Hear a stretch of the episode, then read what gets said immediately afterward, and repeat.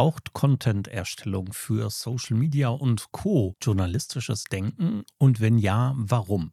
Darüber spreche ich heute, aber nicht nur darüber, sondern auch über das Buch Content Matters und über das Buch Mindful Social Media Marketing mit der Autorin dieser beiden Bücher, Bianca Fritz. Mein Name ist Thorsten Ising. Ich bin Gastgeber und Host des Social Media Schnack Podcast und ich freue mich, dass du da bist.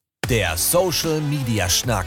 Lockere Plaudereien, Interviews, Debatten, Meinungen, News und mehr rund um die Themen Social Media und digitale Kommunikation.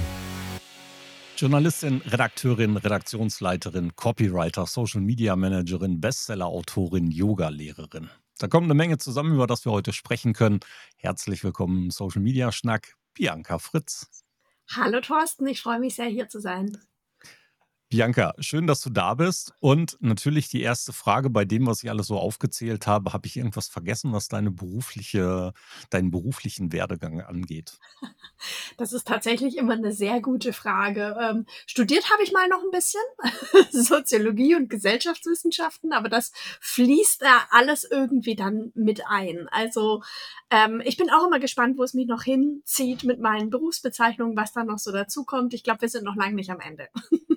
Das hört sich gut an. Studiert schon mit dem Ansatz, Journalistin zu werden irgendwann mal? Denn das war ja ein recht früher Berufswunsch. Tatsächlich war es bei mir genau andersrum. Also ich habe zu denen gehört, die ohne Studium ins Volontariat gekommen sind und dort die Ausbildung gemacht haben als Journalistin. Und dann hat sich in meiner Zeit als Redakteurin irgendwann der Wunsch entwickelt, einerseits noch ein bisschen tiefer zu gehen und ein Fachgebiet zu haben, weil da habe ich einfach gemerkt, dass so innerhalb der Redaktionsräume äh, mir das irgendwie gefehlt hat im Vergleich zu meinen Kolleginnen und Kollegen.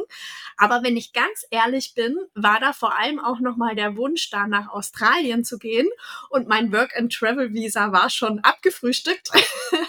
Und ähm, ein Auslandssemester zu machen, war aber noch möglich. Also das war, hat tatsächlich auch eine große Rolle gespielt bei der Entscheidung, noch zu studieren. Und dieser Wunsch, Journalistin zu werden, ich habe gerade schon gesagt, der kam sehr früh. Irgendwo habe ich mal gelesen, so mit 16 kam hm. der Wunsch auf und dann hast du den Weg eingeschlagen. Was war denn da die Antriebsfeder und die Motivation? Wolltest du Tages Zeitungsjournalistin werden? Möchtest, wolltest du unbedingt ins Radio, ins Fernsehen oder die großen Geschichten im Geo-Magazin? Was war da Motivator? Also ganz am Anfang ähm, war das so eine Mischung aus, ich will schreiben, aber ich traue mich nicht Autorin zu werden, weil das scheint ja irgendwie sehr unsicher zu sein und als Journalistin scheint man einen sicheren Job zu haben. Das war so ein bisschen die Idee dahinter. Ähm, dann tatsächlich mit 15, 16 der Wunsch, Stars zu interviewen. Das war ja so in den 90ern ganz groß, dass ich das unbedingt wollte. Und dann habe ich aber auch gemerkt, dass ich wirklich so eine ganz tiefe Neugier habe, in alle Themen einzutauchen. Es ist wirklich relativ egal, was du mir vor die Nase legst. Ich finde das, was spannend daran dran ist und gehe da gerne in die Tiefe. Und das ist ja was, was einem wirklich im Journalismus sehr, sehr zugute kommt. Ähm, es hat sich dann weiterentwickelt, dass ich wirklich gemerkt habe, dass ich am liebsten in die Themen reingegangen bin, die ein bisschen schwierig zu erklären waren. Also ich hatte dann ähm, gerne auch so ein bisschen wissenschaftliche Themen, das Psychologische, das Soziologische hat mich sehr interessiert und so. Also, ähm, also eigentlich hat sich das aus der Schule dann da auch so ein bisschen fortgesetzt. Dieses Referate habe ich schon immer gerne gegeben. Komplizierte Dinge einfach runterbrechen fand ich schon immer super. Und das hat sich im Journalismus dann so fortgesetzt. Und das ist heute Leidenschaft und Profession in dem, was du im Alltag machst. Also du berätst Unternehmen auf der einen Seite, Menschen dabei, die richtigen Inhalte zu finden und ihre Möglichkeiten des Ausdruckes zu verbessern und zu professionalisieren. Und auf der anderen Seite erklärst du nach wie vor nicht nur mit deinen Büchern. Also es war für mich tatsächlich irgendwann so, dass ich im Journalismus gemerkt habe, dass es auch eine Seite gibt, die mir nicht so wahnsinnig lag. Und das war so diese Idee, ähm, ja, ich weiß gar nicht so richtig, wie ich das sagen soll, aber äh, dieses hartnäckig dranbleiben und den Leuten irgendwas entlocken, was ihnen am Ende schadet. Ähm, das, das war etwas, was ich ganz stark gemerkt habe, dass es einfach nicht meins ist und dass ich immer sehr aufgegangen bin, wenn ich mit Menschen sprechen konnte, die ähm, mir von etwas erzählt haben, was sie begeistert hat und was mich auch überzeugt hat. Jetzt hat man natürlich im Journalismus nicht die Wahl, über was man berichtet, sondern man hat ja einen Auftrag. Und in dem Job, den ich heute habe, ist es genau andersrum. Da kann ich mir aussuchen, mit wem ich zusammenarbeite, kann sagen, ich ähm, nehme tatsächlich die Selbstständigen und die Unternehmen, wo ich das Gefühl habe, ich kann hinter dem stehen, was sie tun und kann ihnen ein, einfach helfen, damit dann gesehen zu werden. Und das ist tatsächlich etwas, wo ich merke, ähm, das macht mir mehr Freude noch als der Journalismus an sich. Das hat sich auch in deinem ersten Buch tatsächlich gezeigt. Ja, das erste Buch war äh, Mindful Social Media Marketing. Da kommen dann einerseits deine Leidenschaft für Social Media, sicherlich mhm. auch deine Fortbildung zur Social Media Managerin, deine Tätigkeiten, dann das Journalistische und das Sozialwissenschaftliche und Gesellschaftliche alles zusammen in diesem Buch. Worum ging es in diesem ersten Buch für dich? Was war deine Motivation, dieses Buch zu schreiben?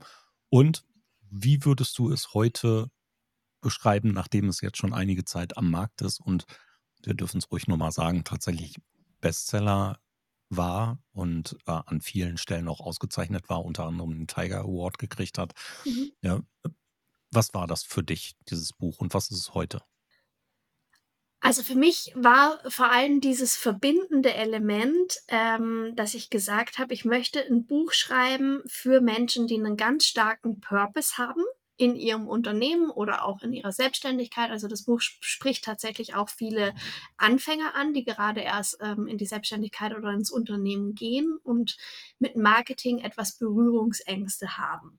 Also es steht ja auch drauf, es ist auch für Strategiemuffel geeignet, für Menschen, wo hinter einer äh, Strategie irgendwas Toxisches und äh, Reindrängen und Druckmethoden quasi erwarten.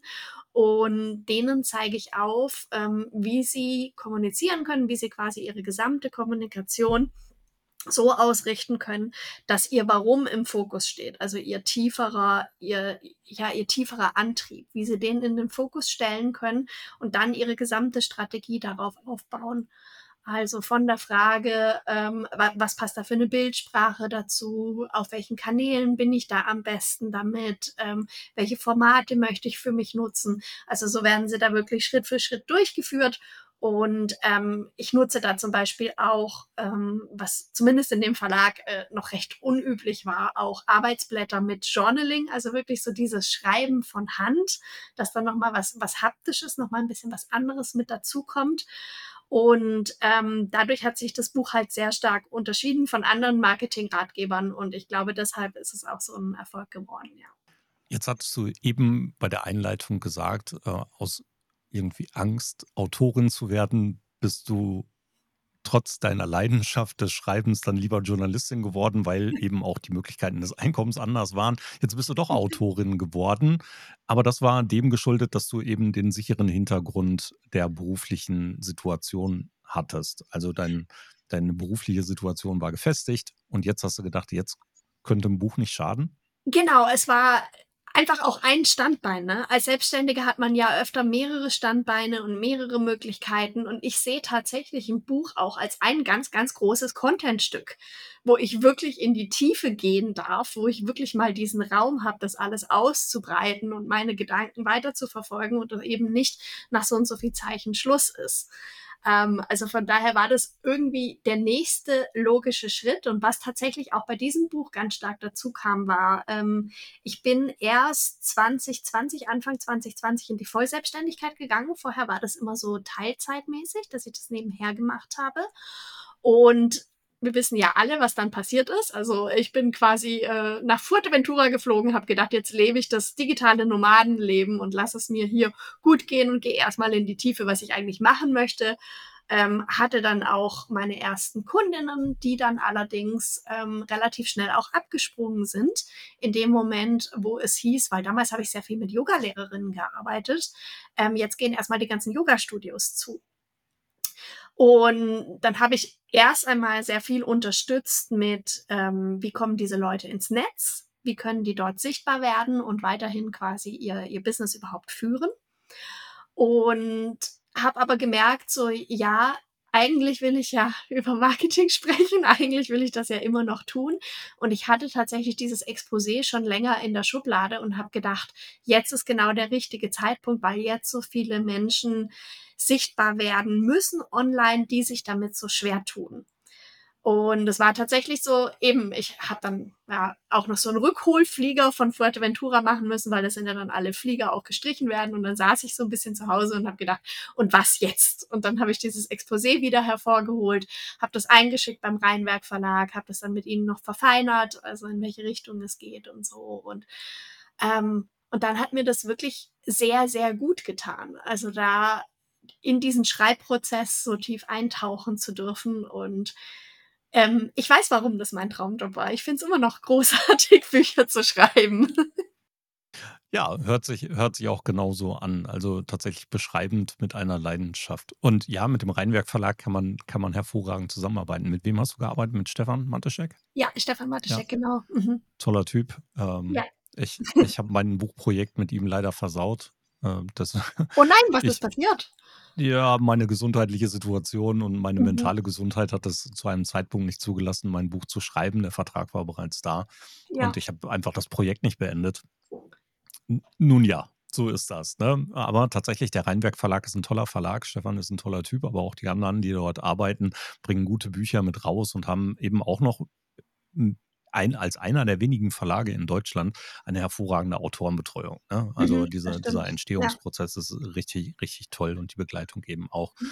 Deswegen kam es wahrscheinlich auch zum zweiten Buch dann irgendwann. Ne? Ich meine, dieses neue Buch, was da ist, noch gar nicht so lange am Markt, Content Matters heißt das, hat eine etwas andere Richtung, aber hier mhm. finden sich auch wiederum deine Parallelen aus deinem beruflichen Leben wieder zusammen. Du gehst sehr auf diese journalistische Arbeit der Content-Produktion und der Content-Distribution ein. Warum siehst du das als so notwendig auch für viele andere, die Content produzieren? Es geht ja eben hier nicht nur um den journalistischen Content, sondern um Dinge, die da draußen publiziert, distributiert werden im Allgemeinen. Journalistischer Ansatz, warum ist er wichtig?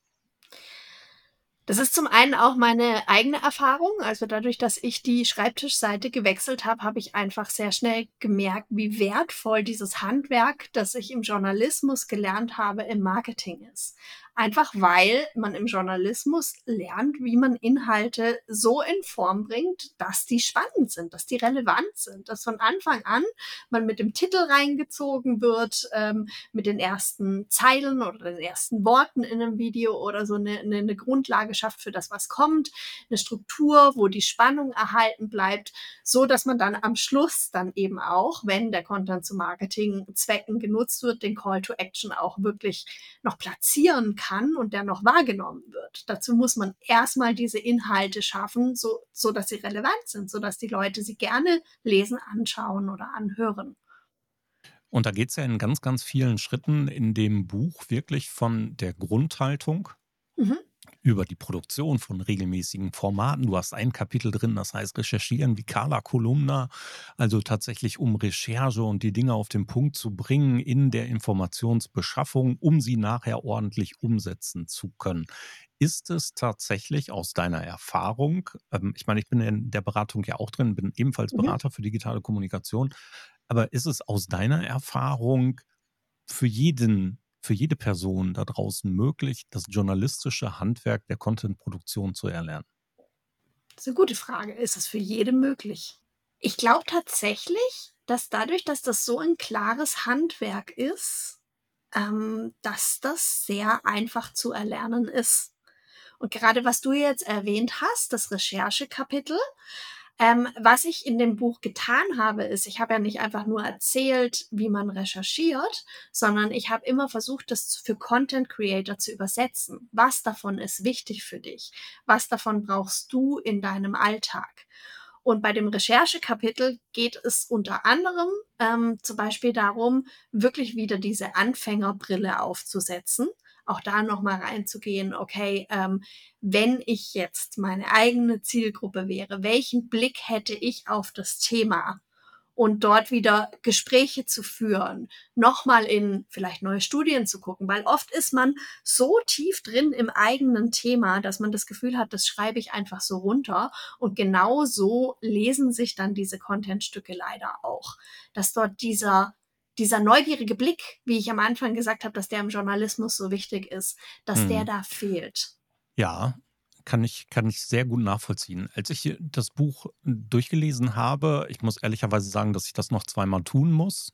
Ja, also, weil ich beim ersten Durchlesen eines Buches immer relativ oberflächlich vorgehe. Also ich lese das Buch einmal durch, verschaffe mir mhm. einen kurzen Überblick, nehme so ein paar Punkte auf und dann lese ich das Buch meistens noch zweimal. Das wirst du auch in der Rezension lesen. Ähm, wenn wir wenn, wenn ich dieses Buch also durchgeblättert habe beim ersten Mal, sind mir so ein paar Punkte aufgefallen, wo ich gedacht habe, wow, das wird schwer. Also es wird schwer, den Menschen zu vermitteln. Und dieser Punkt, mhm. erstens äh, finde ich Recherche etwas, was viele Menschen oft vernachlässigen und auf der anderen Seite auch schwer beizubringen ist. Ja, sie geben sich oftmals mit einer Quelle zufrieden, sie gehen nicht zur nächsten Quelle, prüfen die Quelle unter Umständen nicht gegeneinander ab und sowas. Dann kommen aber auch so andere Dinge, nämlich kurz schreiben. Also Dinge nicht lang darzustellen, sondern in aller Kürze auf den Punkt zu bringen oder eine passende Headline zu generieren. Aber diese Punkte greifst du ebenfalls mit auf und du zeigst den Menschen mit diesem Buch, wie es funktionieren kann und wie sie vorgehen können. Ist das Masterdisziplin? ähm, ist es die Masterdisziplin? Ich glaube tatsächlich, wenn wir uns abheben wollen mit qualitativ hochwertigen Inhalten, dann kommen wir um diese Disziplin gar nicht drum rum. Und ich meine, was passiert jetzt mit KI? Mit KI wird es noch viel mehr generelle Inhalte geben. Es wird viel, viel mehr Content geben. Es wird richtig noch mehr auch diese Überforderung geben. Und wie heben wir uns da ab? Und gerade was du jetzt beschrieben hast mit dem, äh, das Kurzschreiben ist so schwierig. Ja, das Kurzschreiben ist so schwierig, weil wir das oft viel zu früh versuchen. Wir steigen oft in diese Kurztexte ein. Also wir wollen ein Thema in einem Instagram-Beitrag auf den Punkt bringen, weil wir sind ja eh drin im Thema. Das funktioniert aber nicht. Und so arbeiten auch Journalisten nicht. Journalisten machen zuerst das längere Contentstück und machen dann aus dem längeren Contentstück kleinere Contentstücke, weil dann klar ist, okay, äh, wie bringe ich es auf den Punkt? Also der Teaser und die Überschrift zum Beispiel werden zuletzt geschrieben. Ich spreche übrigens immer vom Schreiben, aber es gilt ja genauso gut fürs Sprechen. Also auch fürs Sprechen gibt es ja oft eine Vorlage von einem geschriebenen Text. Ähm, es gibt Untertitel im Video, es gibt den ersten Satz im Video. Also Grundlage ist ja trotzdem Sprache. Und da einfach dieses, dieses Denken reinzubringen, ich habe lieber weniger Themengebiete und dafür gehe ich bei denen mehr in die Tiefe und habe lange, kurze, mittellange Contentstücke. Ich habe welche, wo der ähm, Fokus mal mehr auf einer Meinung liegt, wo ich ein bisschen provokanter bin. Ich habe welche, wo ich eher den Hintergrund zeige. Und wenn man das so angeht, dann ist es tatsächlich sehr, sehr viel einfacher, ähm, und man hat hinterher eine, eine große Breite an Content, die man verwenden kann. Dieses Buch geht Du hast es gerade schon gesagt, tatsächlich um alle Content-Formate oder um die meisten Content-Formate. Mhm. Da geht es um Bilder genauso wie um Video, da geht es um das gesprochene Wort, wie um das gelesene Wort oder das vermittelnde Wort. Ähm, du hast ganz viele Beispiele mit drin, wie man so diese Dinge miteinander verknüpfen und verbinden kann. Viele Learnings, viele Lernelemente für die Lesenden mit dabei. Was für, war für dich das Wichtigste an diesem Buch? Also wenn du es runterbrechen könntest auf eine einzige, auf einen Satz, welche Botschaft hättest du, möchtest du mit dem Buch vermitteln? Dass du dir Gedanken darüber machen sollst, ob dein Content meine Zeit wert ist. Wow. Okay, also das ist tatsächlich ein guter Teil. Also deine Zeit wert ist. Das ist eine ähm, ne, ne schöne Sache. Da kommen wir immer wieder zurück auf diese Sache. Konzentriert euch auf den Mehrwert für die Zielgruppe und nicht auf das, was ich dir vermitteln möchte. Ja, und was ich gerade super spannend finde, ähm, ich weiß nicht, ob du das auch so wahrnimmst. Würde mich sehr interessieren bei Social Media, aber ich habe das Gefühl, dadurch, äh, dass wir ja auch gerade in einer, in einer wirtschaftlichen Krise sind und so, wird tatsächlich der Mehrwert-Content eigentlich weniger und der Verkaufscontent mehr. Ja. Nehme ich so wahr. Und ich habe das Gefühl, das ist eine Sackgasse. Ich glaube, das kann nicht funktionieren. Ich glaube, dann haben die Leute einfach irgendwann keinen Bock mehr auf Hm. Content. Ja, glaube ich auch. Also ich unterrichte auch in verschiedenen Bereichen und erst letzte Woche hatten wir, ähm, ja, na, zu diesem Zeitpunkt, wo wir aufnehmen, letzte Woche und nicht zu, Ja. in dem Moment, wo es gesendet wird, hatte ich in einem meiner Lehraufträge das Thema Content und Contentplanung mit drin. Und ich habe das Help Hero Modell vorgestellt von Google und habe darüber Mhm. geredet und hatte die ähnliche Wahrnehmung, wie du sie gerade sagst. Also, dass da draußen im Moment dieser Verkaufscontent, dieser Hygiene-Content ähm, an vielen Stellen einfach wieder so zunimmt, dass der wirklich Mehrwertige für die Zielgruppen immer weiter in den Hintergrund gerät. Was aber aus meiner Wahrnehmung tatsächlich auch so ein Punkt ist, den du eben auch schon angesprochen hast. Also die Content-Generierung ist heute einfacher denn je. Ja, dadurch Ja. ähm, schütten die Menschen und Organisationen, Unternehmen Inhalte beliebig und generisch ins Netz. Und ich glaube, das ist i- in der Tat die Sackgasse, die du angesprochen hast, ja. Ich weiß auch nicht, wo es hinführen wird. Also ich könnte mir vorstellen, dass wir vielleicht, wenn wir den richtigen Schwung aufnehmen, den Druck aus der konsumierenden Gesellschaft bekommen, um hier tatsächlich noch mehr als sonst mit diesem ganzen Content-Schock, mit dieser ganzen, ganzen überproportionalen Beschickung durch beliebigen Inhalt, irgendwann einfach die Gesellschaft wieder so nach vorne getragen wird, die sagt, diesen Scheiß will ich nicht mehr sehen, den will ich nicht mehr lesen und Richtig. damit dann diese Schere zwischen hervorragendem Inhalt und mittelmäßigen und schlechten Inhalt immer größer wird. Und dass sich der Hervorragende letztendlich durchsetzen wird, das ist meine feste Überzeugung. Ich habe da auch noch ein Beispiel. Ähm, eine Freundin von mir ist Social Media ähm, Managerin in einer in, in einem sehr großen Unternehmen und bei denen sind gerade die Abteilungen Marketing und Sales zusammengelegt worden. Oh, spannend. Was jetzt natürlich ähm, zur Folge hat, dass bei jedem einzelnen Post nicht mehr darauf geachtet wird, sorgt er vielleicht für Interaktionen, bewegt er die Menschen, nehmen die was mit, ähm, geht er viral, sondern tatsächlich nur noch führt er zu Verkäufen in unserem Online-Shop. Das ist jetzt nur noch die Messzahl. Und das macht den Content verdammt langweilig. Das ist so, ja. Ja, das wird auch eine spannende Zeit für uns als Content-Produzierende oder als beratende Menschen Ja. sein. Ich meine, uns fällt es ja heute schon nicht immer leicht, gegen die allgemeine Argumentation anzukommen, die da draußen in vielen Unternehmen oft herrscht. Dafür haben wir keine Zeit oder für die zielgruppenspezifische Content-Erstellung haben wir keine Zeit. Lass uns doch lieber Facebook und Instagram irgendwie parallel bespielen und überall denselben Inhalt reinkippen und so. Und äh, da kommen wir Mhm. schon oft selten gegen an. Wenn du so ein paar typische ja, über, Überzeugungsmechanismen für Erfolgsfaktoren da draußen anbringen müsstest, um diese Menschen davon zu überzeugen, dass sie sich die Zeit nehmen. Wie würdest du es begründen können? Das finde ich tatsächlich gar nicht so einfach, weil ich glaube, dass diese, diese Überzeugung schon relativ stark von innen kommen muss. Also, da, und da ist dann vielleicht auch wieder der Anknüpfungspunkt an mein, an mein erstes Buch, ähm, dass du musst davon überzeugt sein, dass es bei dir ähm, um mehr geht als um einfach nur das Verkaufen. Du musst davon überzeugt sein, dass das Vertrauen deiner Kunden wichtig ist und dass der langfristige Erfolg deines Unternehmens wichtiger ist als ähm, die kurzfristigen Verkäufe. Und ähm, dann ist tatsächlich dieser Schluss, wir bringen das Ganze mit einem Marketing, das sich unterscheidet, dass das qualitativ hochwertig ist, dass die Menschen abholt, der liegt dann eigentlich ganz stark auf der Hand. Hm. Würde ich genauso unterschreiben. Passt. Wenn du ein Verkaufsargument für dein Buch wählen müsstest, also jetzt die große Werbeschau, die darfst du natürlich auspacken. Also, warum muss ich dieses Buch gelesen haben, aus deiner, aus deinem Blickwinkel heraus?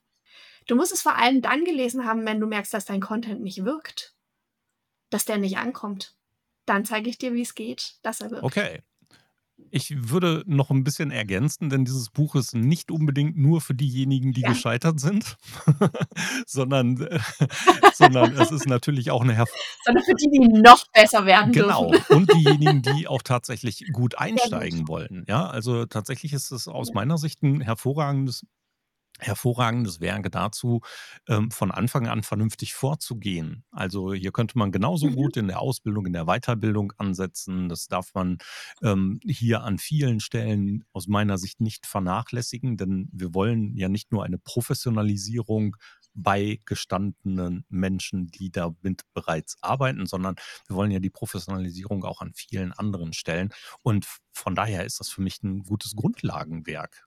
Ja, und das ist äh, etwas, was für mich aus meiner Sicht neben Bücher wie Social Media Manager von Vivian Pine definitiv in das Regal gehört. Ja, so darf ich es ruhig sagen und so wird es auch in der Rezension stehen.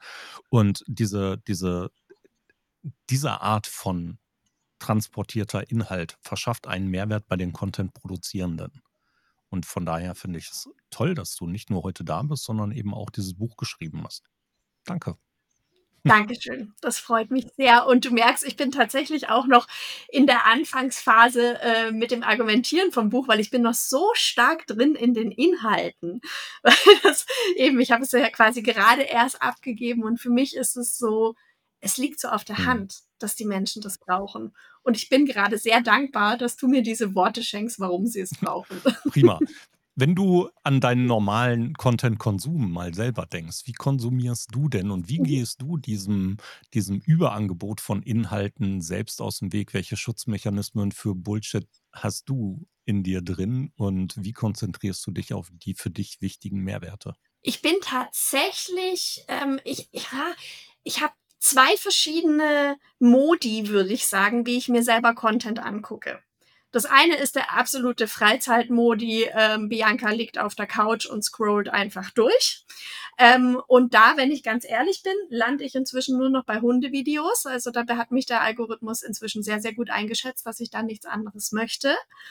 Und wenn es mir tatsächlich eher um Inhalte geht, die mich ähm, beruflich interessieren, die mich da voranbringen können, dann bin ich jemand, ähm,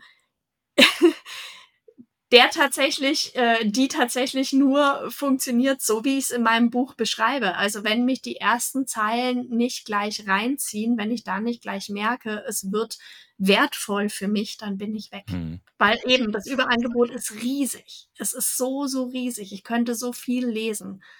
Liest du noch Tageszeitung? Nein, Liest du Wochenmagazine? das lese ich noch hin und wieder, ja. Weil ich mag diese Mischung aus ähm, berichtend und einordnend.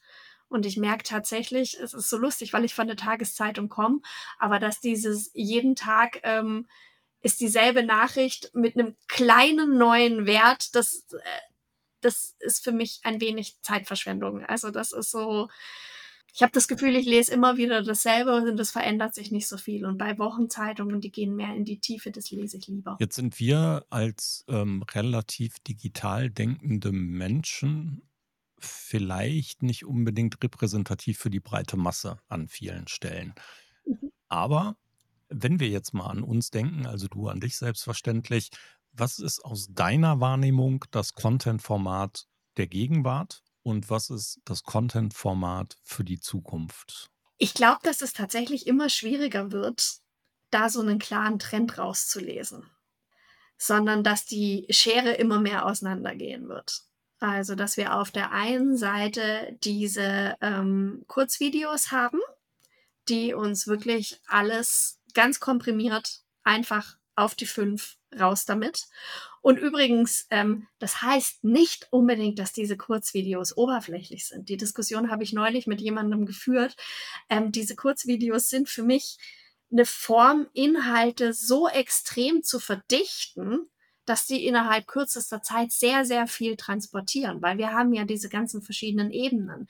Wir haben den gesprochenen Text, wir haben vielleicht eine Musik, wir haben das, was wir sehen, wir haben noch alle möglichen Filter und ähm, Elemente, die dort mit einfließen und so. Wir können so, so viel innerhalb kürzester Zeit ver vermitteln, dass wenn ich das mit einer Literaturform ver vergleichen würde, dann wäre das für mich das Gedicht.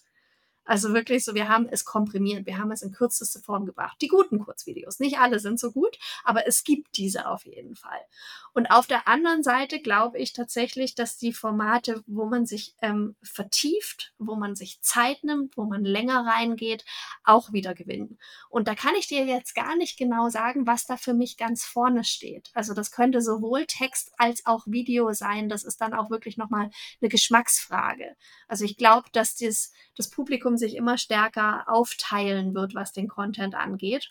Und für uns als Creator ist es ja eigentlich eine, eine sehr schöne Nachricht, weil wir dadurch auch die Form auswählen können, die uns besonders liegt. Ja, und wir die Vielfältigkeit halt auch tatsächlich ausleben können. Ne? Also für diejenigen, die Richtig, schreiben. weil wie ich vorher gesagt habe, uns hilft es ja auch in der Produktion. Wenn wir erst einmal in einem langen Format das Ganze vertiefen können, wird es für uns sehr viel einfacher, es hinterher zu verdichten. Perfekt.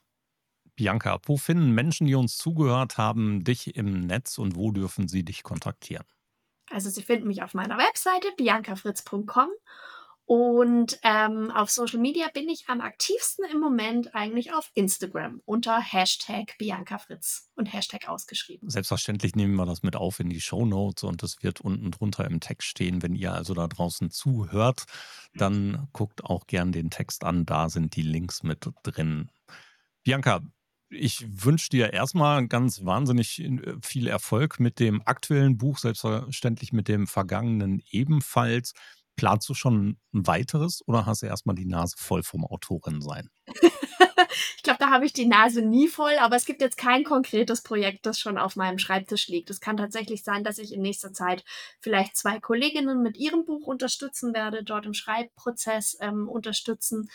Ähm, und danach kommt mit Sicherheit wieder was, ja. Da muss ich nochmal ein bisschen nachhaken. Ähm, sorry, aber wie ist denn dein Schreibprozess? Nimmst du dir explizit Zeit dafür oder wie war es bei der Erstellung des Buches? Bist du deswegen eine Stunde früher aufgestanden und hast den Alltag ein bisschen verschoben?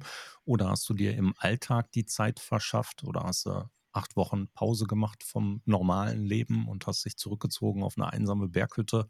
Wie war es? Ich habe, äh, es, es klingt enorm diszipliniert und wahrscheinlich auch ein wenig langweilig, aber ich habe tatsächlich von meinem Alltag in etwa die 50 Prozent abgeknipst und habe gesagt, das ist ähm, Schreibzeit, Schreibzeit, um an dem Buch zu arbeiten.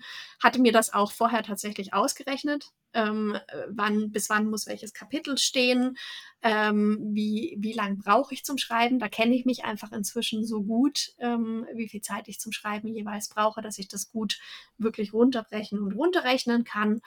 Und ähm, dann war es tatsächlich auch so, dass oft auch das Wochenende noch mit reingerutscht ist in dieser Zeit. Also, ähm, weil das doch eine sehr intensive Zeit ist, so kurz vor der Abgabe des Buches vor allem ähm, in den Schreibprozess reinzugehen. Aber ich habe so äh, etwa drei bis vier Tage die Woche äh, wirklich geschrieben und die restliche Zeit mein Business weitergeführt, mit Kunden gearbeitet. Und ich hatte mir auch überlegt, ob ich aussteige ähm, eine Weile, aber ich habe gemerkt, dass ich jedes Mal, wenn ich ein Gespräch habe mit Kundinnen und Kunden, ähm, dass es bei mir nacharbeitet und dass es was ist, was auch wertvoll sein kann, was ins Buch mit reinfließen kann. Dass ich eben mich nicht nur auf Dinge beziehe, die vor ein paar Jahren sind, weil sehr viel in dem Buch ist so, dadurch, dass ich ähm, mein, mein journalistisches Wissen, das ich damals erworben habe, dort mit hineinwebe, sondern dass ich immer diesen aktuellen Bezug bewahre. Und deshalb war es mir wichtig, dass ich mich nicht ganz rausnehme, sondern dass ich ähm, meine Berufszeit in der Zeit einfach 50-50 aufgeteilt habe. Also für euch da draußen, wir haben geredet über Content Matter Matters, das Buch von Bianca Fritz und auch über Ihr erstes Buch Mindful Social Media Marketing. Bianca, nochmal ganz herzlichen Dank, dass du da warst und mit mir Lust hattest, ein wenig drüber zu plaudern. Sehr gerne. Ich war sehr gerne hier. Danke, Thorsten. Super. Und für euch da draußen natürlich äh, der immer wiederkehrende Hinweis, solltet ihr Lust haben, dabei zu sein, immer donnerstags um 10 Uhr kommt eine neue Episode vom Social Media Schnack Podcast. Immer mit äh, spannenden Menschen und spannenden Themen und montags morgens Social Media Schnack Update. Der Videotalk. 7.30 Uhr immer montags plaudern wir zu den News aus Social Media und der digitalen Kommunikationswelt. Immer mal mit wechselnden Gästen. Kai Truhn ist manchmal dabei, die Miriam Löffler ist manchmal dabei. Wir kommentieren dann diese Nachrichten, die in der vergangenen Woche uns bewegt haben. Wenn ihr Lust habt, also dort gerne abonnieren. Schreibt auch gerne, wenn ihr mal dabei sein wollt. Ich freue mich auf euch. Bianca, alles Gute und viel Erfolg und euch da draußen. Schluss für heute beim Social Media Schnack. Alle Infos, Episoden und Mitmachende findet ihr unter www.social-media-schnack.de. Ihr habt Vorschläge, Themen, Anregungen? Meldet euch, schreibt, ruft an. Wir freuen uns.